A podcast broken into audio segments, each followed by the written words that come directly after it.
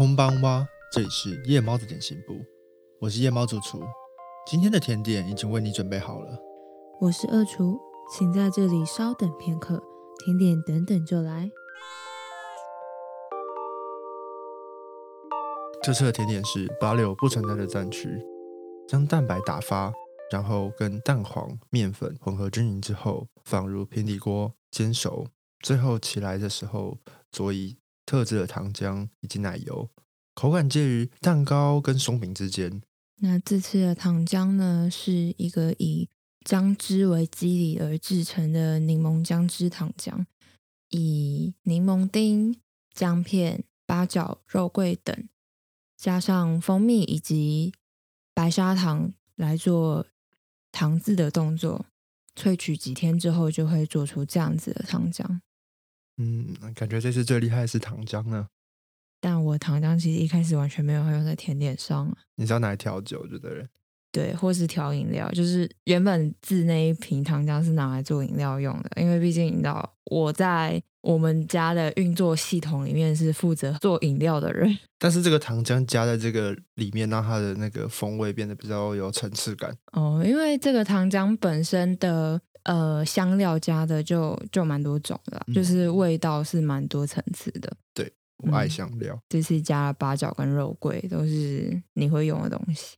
嗯，然后其实这个东西它就是一般常见的，大家称之为舒芙蕾松饼的东西。可是其实我觉得这东西很有趣，是它其实与其说是松饼，它更接近蛋糕。它的做法很像戚风蛋糕，但是它用锅子去煎。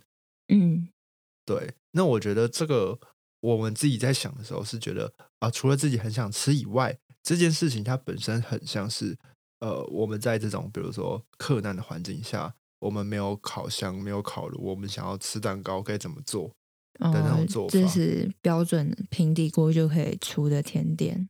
嗯，而且它材料也很简单，就是鸡蛋、面粉、糖，就这样吗？基本上就是这样，顶多就加水或牛奶嘛。然后煎的时候有点油，就这样。其实它非常简单，是一个很战争的感觉，好像其实也没有啊。真真正的应该认真来讲是不太会吃甜点，但是如果要以甜点来套的话，算是比较可难可以做出来的甜点。对对对，就感觉就是露营，其实。你真的有心在那边打发的话，录音也是可以做出来的东西。好难想象哦。也许在那种地方、那个环境下吃这些美食才是一种乐趣。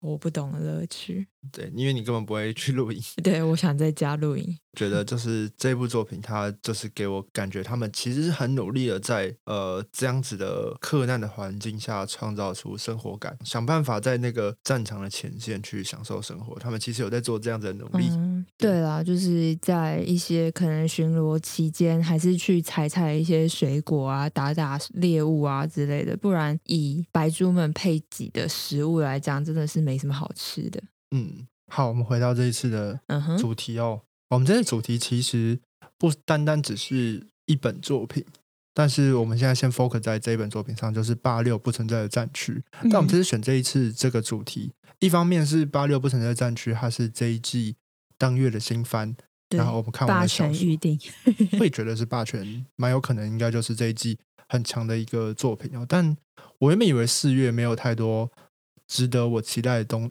的动画，嗯。但是实际上还是有蛮多好看的作品，主要是因为一开始那个新番表出来的时候，没有一个很知名、很亮眼的一个名字在上面吧。嗯嗯。但是大家一个推一个之后，就会发现其实还蛮多好看的。对啊，原本以为可能这季就追个两三个，就殊不知还是追了一大堆。然后，嗯，我们这一次的节目主要是另外跟在家是仔仔，出外是女孩的仔仔。还有深夜马戏团的 Bob 还有 Marcus 做一个算是主题性的串联。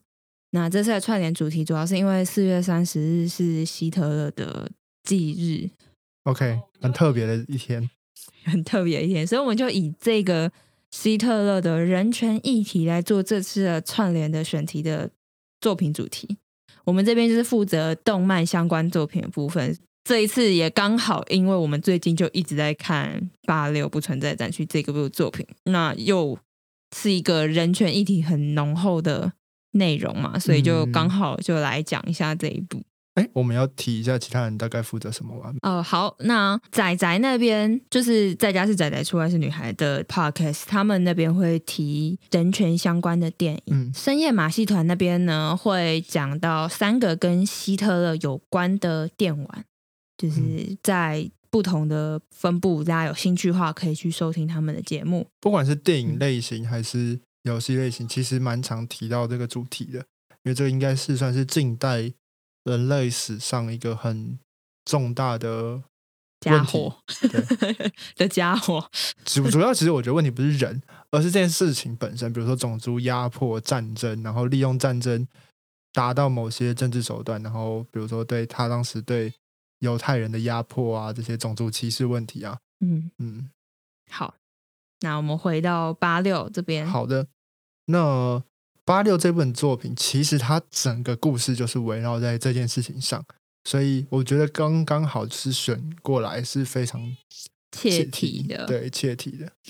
嗯，好，八六这个故事呢，主要是发生在一个叫做圣马格诺利亚共和国的国家。那这个国家名字，我们等一下应该也应该因为太长了，所以我们应该不会再提，就叫共和国了。好，共和国主要发生在一个共和国里面。另外一个国家是一个帝国的国家，他发起了一个战争。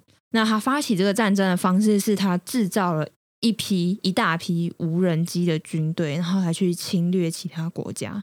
但是到后来，渐渐的发现这一些军队们，就是这些军团、这些无人机失控了，没有人类可以再去对他们输入指令，他们已经不听人的话，所以他们就在。帝国周遭的邻近国家四处的侵略，因为只要是人，他们就就打的感觉。故事很扑朔迷离，一开始你不会知道这么多资讯啊。对对对，那主要简介还是大家理解，他们在对付的是一批高智能的人工无能机，人工无人机。然后在这个共和国呢，它里面清一色都是。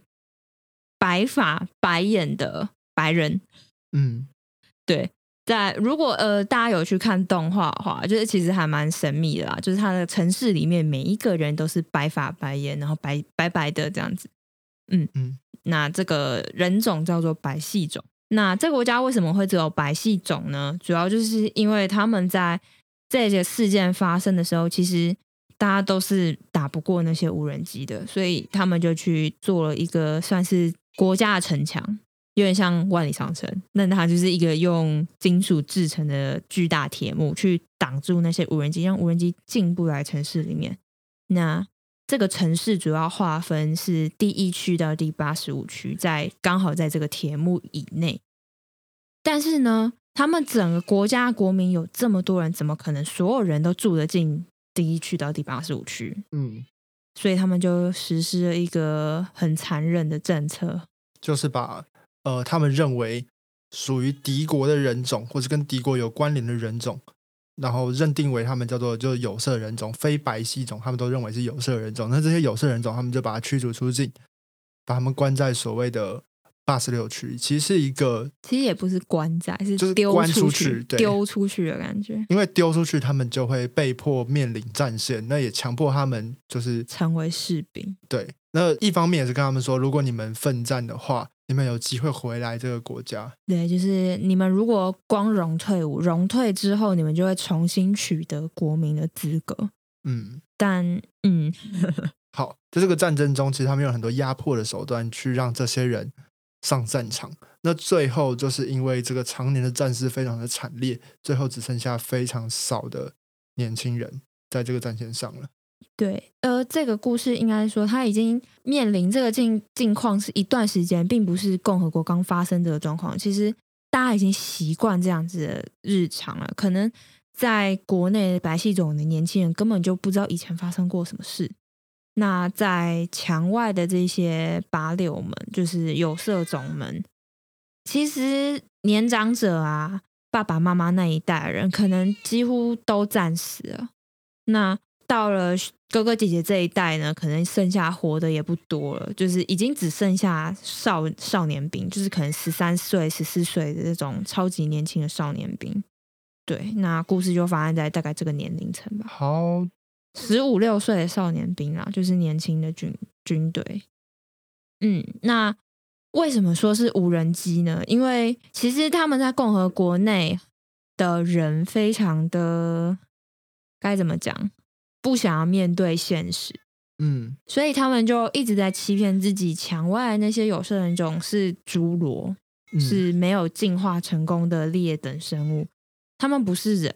那他们驾驶的机台自然就是无人机，嗯，就是算是蛮残忍的。那每天都在放送一些战士的一些呃新闻啊，都说今天也是无人阵亡。那为什么无人阵亡？因为他们根本不把那一些八六当人。那他们十几个，他们的技术永远都是零。嗯，就是其实是一个很沉重的作品。嗯，但我觉得他这个设定啊。会给很多人看的感受是，也太夸张了吧？就是怎么可能做到这个地步？怎么可能这样子都没有人有反应？或是怎么可能会是这样？可是实际上，在故事中的状况是，这场战争太惨烈，然后也太打击人类或是原本白系种或政权的自尊了。他们如果不这么做，或是不这样子去面对这样子的问题，或这样子的方式去思考，他们可能已经。呃，没有办法维系住那个社会的存在。一部分可能年纪小，或是年纪掌权者们可能洗脑自己，洗脑到后来习惯了，就真的这么想。但另外一部分，我猜大部分的人其实还是知道他们是人，他们也理解，但他们做不到一些什么改变，也不敢做什么改变，只好顺应社会、顺应潮流的这么讲。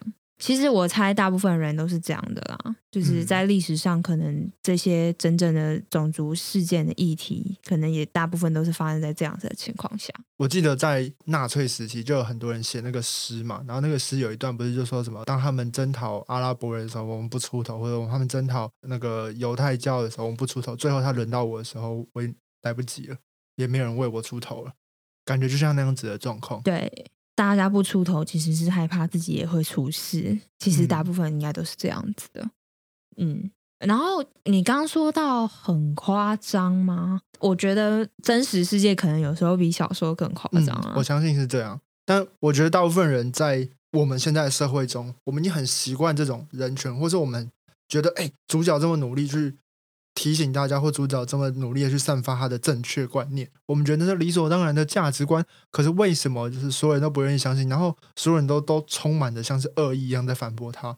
那个社会或世界过于险恶或过于恶意的状态，会让大家觉得这个几乎已经属于一种不合理的感觉。嗯，装睡也不可能全世界人每一个人都在装睡那种感觉。嗯。其实反而他这样侧写，有时候就像你说的，现实比小说比虚拟更夸张，因为说不定真实社会上在当时都是这么的残酷的。对啊，对，嗯，像是历史上应该七三一部队还算蛮有名的嘛，他们东北战争吗？对对对，他们对于战俘所做的那一些人体实验啊，一些不人道的对待，可能我觉得有些甚至比那些。白系种们对有色人种八六们所做的事情可能更过分一点。我觉得是啊，的确，像现在隔壁大国也会对，比如说某些宗教人士啊，或者是某些边疆人士啊进行的迫害，那个也都超越大家想象的，那个都是极度的不把人当人看啊。然后很多活在就是安平区域、国泰民安的状态下，大家都觉得那不关我的事。或是那怎么可能？有的会觉得那是谣言，那是传说，因为他看不到，他也没有办法想象。有些人会觉得，呃，反正没有发生在我身上就好了，所以就是也不说话这样子。嗯嗯，就是事实也是这样子的。现在可能真实世界上还是有很多地方会发生这种事，但这本故事它没有全部都是这种这种这么惨烈的状况不停的描述，它反而很多时候它是用一种。比较悬疑的方式在铺陈，我觉得它蛮有趣的，就在这里八六这个不存在的战区里，它是其实是用一个逐步在铺陈的，让你逐渐感受到这个世界的恶意。我觉得它在编写上是有趣的，就人他从无知的状态下，慢慢把角色观众一起去探索，到最后面临才了解这世界多么的险恶。对，因为大家都一开始觉得女主角很正义。但他的争议可能也是有一点偏颇、有点问题的，但他不知道。观众一开始的视角也不会知道原来他有点问题，因为他可能在这个社会耳濡目染之下，他以为自己没有被影响，但其实还是有。对，嗯。我觉得这就是，嗯，就是比如说，大家可能受到启发或者什么这些，常要参加社会运动啊什么的时候，往往也是很容易受到一些价值观的冲突。而且小说第一集真的很好看哦，小说被评价就是。蛮高的，就是像是《奇诺之旅》的作者那个石宇哲会议，我们之前介绍过《奇诺之旅》嘛，嗯，然后他也是对这本书就是高评价，他写到读到最后一句，你都不会有任何抱怨的大奖作品。哦，哎，对他有帮他写推荐跟评价。对啊，反正石宇哲会议，我觉得他喜欢这一部也蛮合理的，因为他自己是一个军事迷啊。哦，然后这里面其实。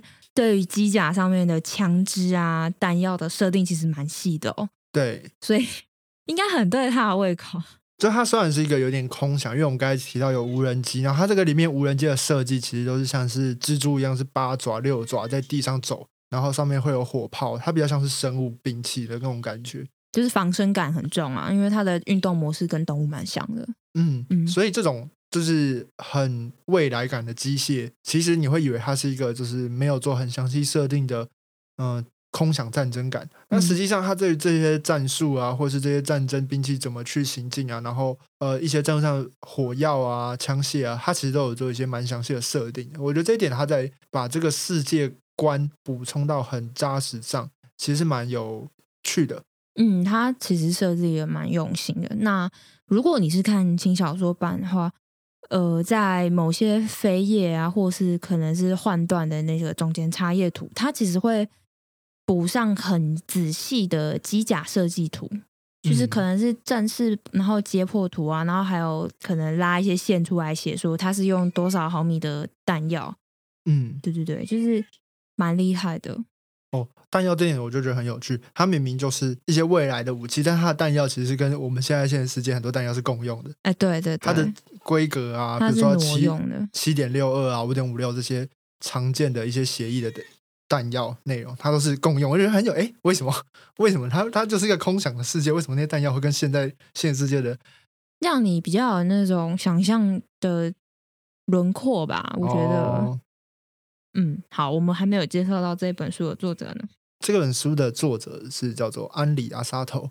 我在想，这个安里这两个字的发音好像也是阿沙头，所以它好像会变成阿沙头阿沙头这样的名字，很可爱啊，就好像那个沙头沙头佐藤砂糖一样。为什么要突然开一个老人笑话？他这个动画制作是 A One Pictures，就是大家应该蛮听过这个动画制作公司哦。他制作像是我们以前看像推荐过的《来自新世界》啊，或是诶，《来自新世界》是他做的哦，对啊，《刀剑神域》啊，《未闻花名》啊，然后《来自新世界》啊，《Maggie》啊，《影之石》啊，这些都是他们做的，所以是一个很大的动画公司。而且做过《刀剑神域》，他做这个题材感觉也很 OK。虽然《刀剑神域》有一点点嗯，最后怎么了的感觉。对对对。好，我觉得蛮值得一提的是，《奇幻自卫队》是他们做的。然后，《奇幻自卫队》这个题材小小的有踩到今天这个主题，就是它也是一个异世界跟呃异世界开了一个大门，然后人类跟异世界交流，产生一些比如说种族问题啊，然后呃勾心斗角这些部分。我觉得有时候稍微踩到，但是我没有看很熟这部作品，今天就不讲它。嗯，我觉得动画很多场面做的蛮仔细的，可是还有一些分镜也做的。很有趣，那个幻境，哎，对，有点超有创意，太有创意。就什么一个闪光，然后接到下一个幕，它都要渐渐成渐变过去，或是跳过去的时候，你觉得，哎，这两幕怎么会这样安排？因为很突兀，然后它没有让你就是觉得很顺畅，它就是一个给你一个很突兀，好像象征着什么，但你又不太知道它到底象征什么。我想说，这个可能要看完或看久了，才反复推敲才知道他这个导演为什么要设计这个运镜或是切换场景的。方式，我刚好去稍微查一下八六的导演，他是叫做石井俊匡。这个导演好像是以换场啊、场景细腻著名的一个导演呢，就是他会去考虑到一些场景上跟人物心境的一些结合。很微妙。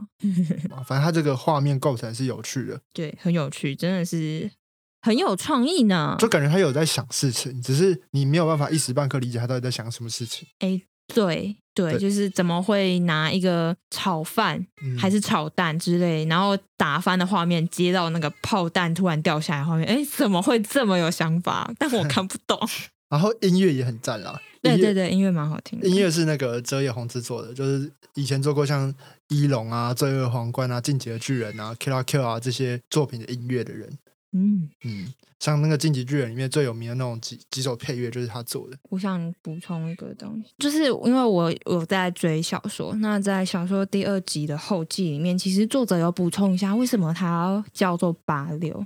嗯嗯，就是他的。八十一到八十五区是国内，那八六就是在国外。这件事情，它的数字不是乱取的，它是故意要用到八十六的数字，因为八十六这个数字在英文的俚语里面是驱逐出境、禁止入场啊、拒绝往来之类的意思。有有这种意思，我不知道。对，它是一个英文俚语，所以呃，你会听到，如果你看动画的话，他们角色演绎，他们都是讲英文的 eighty six。哦，因为对 eighty six 这一个单词呢，它在英文俚语里面是，就是一开始使用是一个禁止入场、拒绝往来的意思。那到后来就有越来越衍生出，就是驱逐、拒绝处分或是杀害的意义。所以他是其实是故意用到八十六这个数字的。嗯，算是很有想法的一个作者。那剩下的故事剧情就留给大家自己去享受。我们就不爆太多雷了。那这部作品它在今年四月，就是现在正在播出中。那如果你是以后才听到这集哦，你就可以再去看这一部动画。那推荐大家去看动画《八六不存在的战区》，或是小说。对，看小说。对，我觉得小说真的可以先试试看，先买第一集来看，你真的会被第一集吓到，真的很好看。嗯，虽然它是轻小说，然后但是它的文笔其实非常的好。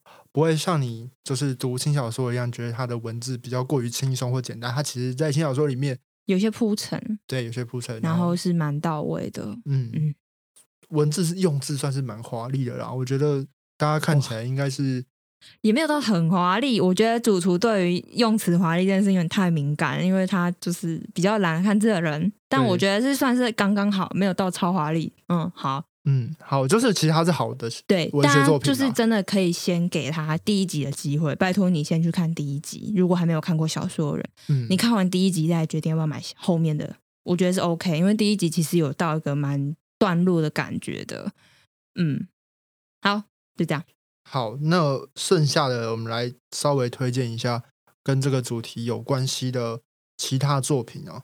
我自己是觉得，我们就微微带过。然后，如果你们对这个四月三十号或今天这个主题，然后你想要扩充一些人权相关的动画或是漫画作品的话，对，你可以去去下去看。可是说真的，这一类作品绝对就不会是轻松向，就是多少看完会让你胃痛，然后或是让你觉得心情比较烦闷一点。对对对对，好。那首先，我觉得最有最有这个。纳粹与犹太人色彩的，应该就是《进击的巨人》。最近刚完结的巨人，对，因为他在对艾尔迪亚人，就是马雷帝国对艾尔迪亚人的这个部分，他们现在都要别出那个臂章，然后才能离开那个他们那个封锁的区域，艾尔迪亚人的那个街区，然后出去就会被管制，然后甚至。被杀害这样子，他们带那个臂章，然后要成为荣誉马雷人，是要就是立下军机，然后让家人可以一起得到升天，离开就是不用被压迫日子。这种这种种种的设定，其实给人就是集中营啊、纳粹啊这种感觉很明显。嗯嗯，这种人种划分的这种做法，就是我觉得算是这一部里面很明显的一个点啊。进击的巨人就后集充满了很多政治相关的主题，所以大家去看。还不错，对。我我是觉得巨人应该已经也是不用推了啦，应该嗯，对，就是大家大家一定大部分都已经看过了，我猜，或者再看一次，好，再看一次，刚好完结了，对，再跟他一起长大一次，啊，没事，好，那接下来推我再推一个，我们由就是热门慢慢推到冷门一点，好，好，那下一个就是之前的也有被做成动画，那他的作品叫做《无能力者娜娜》，嗯。我会讲这个，就是它里面有个设定，其实就是他们那些拥有超能力的人，他们是被隔离到一个岛上的。嗯，然后在这个世界里面，他们有一个概念，就是人类之敌嘛。然后他们要杀光这些人类之敌。原本他们是跟这些超能力的小孩说，他们要被关在这个岛上，是要去训练，去对抗这些人类之敌。但是刚看完开头，我稍微爆雷喽啊，不然你就要跳过三十秒，那就是他们会认为这个人类之敌其实就是这些拥有超能力的人哦。讲快点，因为三十秒要过了。好好好，就这样，好，没有雷了，好，没有雷了啊，没有雷了。好，那总之这个故事就是围绕在这个部分。我一直觉得它这个部分其实是很像我们之前讲过的这新世界，只是它是一个。比较不一样的圈养的感觉，把这些东西圈养起来，然后有点鱼化。对对对对对，他这个世界观其实最后就是哪一边输了的问题而已。嗯嗯，对对对，然后只是这一个世界观是这一边输了，所以他们就被圈起来，就这样。对，嗯嗯，好。那下一个作品是我要推荐的是漫画，那这个漫画呢就非常的胃痛跟血腥了，它叫做《狼之口》，它其实是一部历史漫画。嗯。它是在讲瑞士独立战争这件事情哦，对哦，所以它是史实，因为它很细腻的在讲每一个就是过那个关口的人，我觉得那没有办法完全是史实，只是它是建立在史实上的，对对对对，历史漫画。然后有些角色，我不确定是不是都在都是历史人物，但你会知道每个角色他出场，他都在影响这个战役。嗯，那这一部漫画详细的。设定或是详细的介绍，你们可以去听，像是仔仔下班之后，他们有特别在讲这部漫画的设定。那这边我就稍微简单的叙述一下他的故事，主要在讲什么。他讲说有一个关口，像山海关一样这样的地方，城寨，对对，城城寨，城门啊，城门。对了，总之大家就是要渡过那个门，才会离开那个边境。那应该是瑞士的边境吧？就是那个时候瑞士还没独立，它是被划成一个区。好，我忘记那时候是谁统治了。那时候好像没有太认真，忘记是哪一个国家统治他们了。嗯，那个口，他们就是要把这些叛乱分子啊，或是呃有可能起兵起义的人，他们要去搜查。嗯，那想要去把资讯渡过去的人，或者某些人种，他们就会嗯抓到后，他们就会就地基本上就处死。嗯，那你会看到很多主角。角色，你会觉得他们就是主角，他们散发了光芒，你就以为都躲过了那一刻，还是失败了，然后都死掉，都死的非常惨。前面会有非常多铺成了很多角色，然后最后他们都在那个关口下被处死，非常痛心的一部故事。对，然后我觉得这个主题就是大家可以理解到那个在那个状态下的战争的残酷。它是一个可能不这么大，不在历史上大家所为人所熟知的一场战争。嗯，但他的那些故事却是，其实都是，如果你放大来看，你好好仔细看，每一个故事都是非常的痛心的。嗯，就是它其实蛮给人那种带来让你了解战争是残酷的。我们在战争中看到死多少人，只是一个数字，但是其实呢，每一个数字背后都是一个人的故事。好嘞，哎，所以今天的主题就这样结束了。嗯。就是顺便帮他补充一个人知识啊，应该没有什么人知道四月三十号是希特勒的忌日。其实这个事情在最近有稍微被提起来。我说不是希特勒的忌日这件事情，而是关于纳粹、关于希特勒，就是这几年在台湾有稍微在反映，因为发生几个社会事件嘛。哦，就是比如说唱唱纳粹的歌啊，穿纳粹的服装啊，做他们的手势啊，摆那个旗啊，哦，都是有一些有点不适当的行为。那为什么会这不适当，或是这到底是不是不适当，都会激起一些讨论。然后我觉得大家可以稍微就是关注一下这个事情，然后说说你们的想法看法。嗯，那大家可以再去听深夜马戏团 Bob 补充一些关于德国对于现代纳粹的一些处理方式，就是他们其实现在好像有些政令还是不能出现纳粹相关的图案的。嗯，然后还是不可以随便乱提到希特勒的，就是到现在。二零二一年的现在还是这样哎，然后好像因为他主要是在讲游戏嘛，他说其实这些希特勒游戏是不能进德国的哦。你对对对，就是可以主要去听他讲一下，就是他们进德国前是要改德国版。我好奇，所以相关的电影也不行。呃，有一些规定要符合规范就可以。嗯。就是好，大家可以去听听深夜马戏团怎么讲关于这个设定的这个德国现在是怎么样去规范这些作品的。嗯，而且其实近年来德国对于这些东西，他们又有一点，就新的冲突又开始有慢慢在产生。像这一年这样，因为呃疫情的关系啊什么的，我很好奇，因为我们之前看过一部电影嘛，就说希特勒回来了。他这个名字是写很好笑的谐音字，但其实主角真的就是希特勒本人，只是他穿越穿越时空回到现代，然后复活。但是大家以为就是谁会相信这样的老头或者这样的一个人在那边嚷嚷？对对对，然后在那边宣扬一些奇怪的东西的时候，怎么有办法说服大家？没想到他最后又突然被崇拜，然后他讲的那些东西就是还是被大家崇拜。那个人终究有那个说服力，他可以说服大家去，就是群众魅力啦，不然他当年没有办法这样子。对啊，很可怕。就这种拥有群众魅力的人，反而其实是一个很可怕的因子。嗯，对，大家可以去看看那部电影。也许这个他是在警惕，就是大家不要这样子对一个，比如说政治人物啊，有这种英雄主义的崇拜。嗯，真的。对，还有一个结论啊，就是希望，就是如果有个孩子想要学画的话，让他好好学画。啊？他就是想学画，被剥夺这个机会，所以他最后就跑去从政。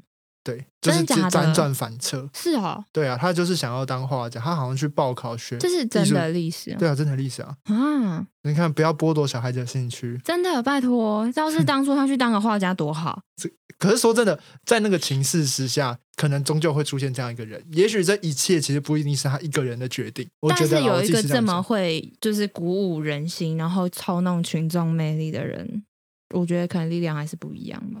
嗯，也许，也许，可是也有一个可能是人类终究需要，终究会出现这种悲剧。好吗？但我觉得还是本来就不应该剥夺任何小孩子的兴趣啦。他喜欢画就让他画嘛，真的是好，很奇怪的结论，但受益良多。拜托，就是这样。我就是要讲一个很奇怪的结论而已。OK，好，好了，那今天就到这边结束。喜欢我们的节目的话，可以到我们的。Facebook、IG 或是我们的 p r o n 里面来跟我们留言互动，那也可以加入我们的 Discord 群组 ACGN Pocket 地下城，我们会在这里跟你聊天呢，各种各样的作品都可以在这边讨论跟推荐。我们在 Apple Podcast、Spotify、Sound On、First Story、KKBox 都可以收听到我们的节目。如果喜欢的话，欢迎大家到 Apple Podcast 上面给我们五星评价。